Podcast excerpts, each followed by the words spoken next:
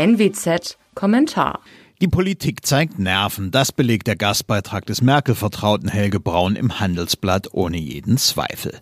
Die lästige Schuldenbremse soll per Verfassungsänderung weg, der Staat per Massenverschuldung entscheidender Spieler in der deutschen Wirtschaft werden.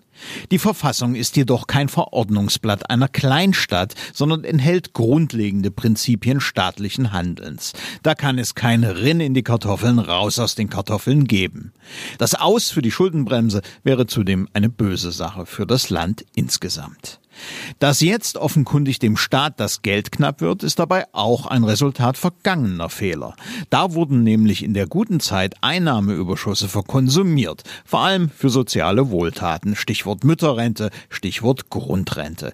Keynes funktioniert eben nicht, weil politische Macht dazu tendiert, vorhandene Ressourcen zugunsten der eigenen Kernklientel zu verfrühstücken, statt sie für schlechte Zeiten zu bunkern.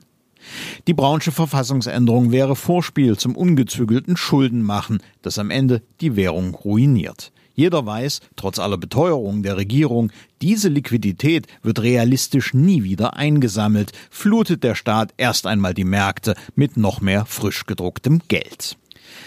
Denn genau das wird passieren. Schon heute kauft ja die Europäische Zentralbank quasi ungebremst Staatsanleihen mit aus dem Nichts geschaffenen Euros. Realistisch agierende Marktteilnehmer flüchten dann aus diesem Geld, das kein Vertrauen mehr verdient.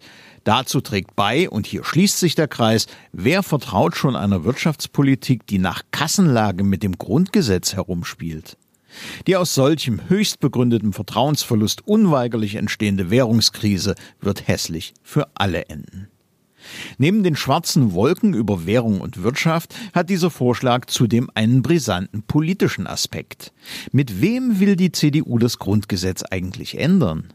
Die Stimmen der CDU und SPD im Bundestag reichen für eine Zweidrittelmehrheit nicht aus. Die FDP wird kaum einen ihrer Markenkerne aufgeben bleiben nur Linkspartei und AfD. Schon spricht Linken-Chefin Katja Kipping davon, Zitat, die Schuldenbremse zu entsorgen.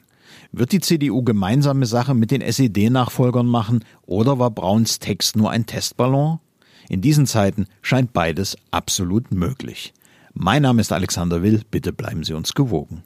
Sie hörten einen Kommentar der Nordwestzeitung.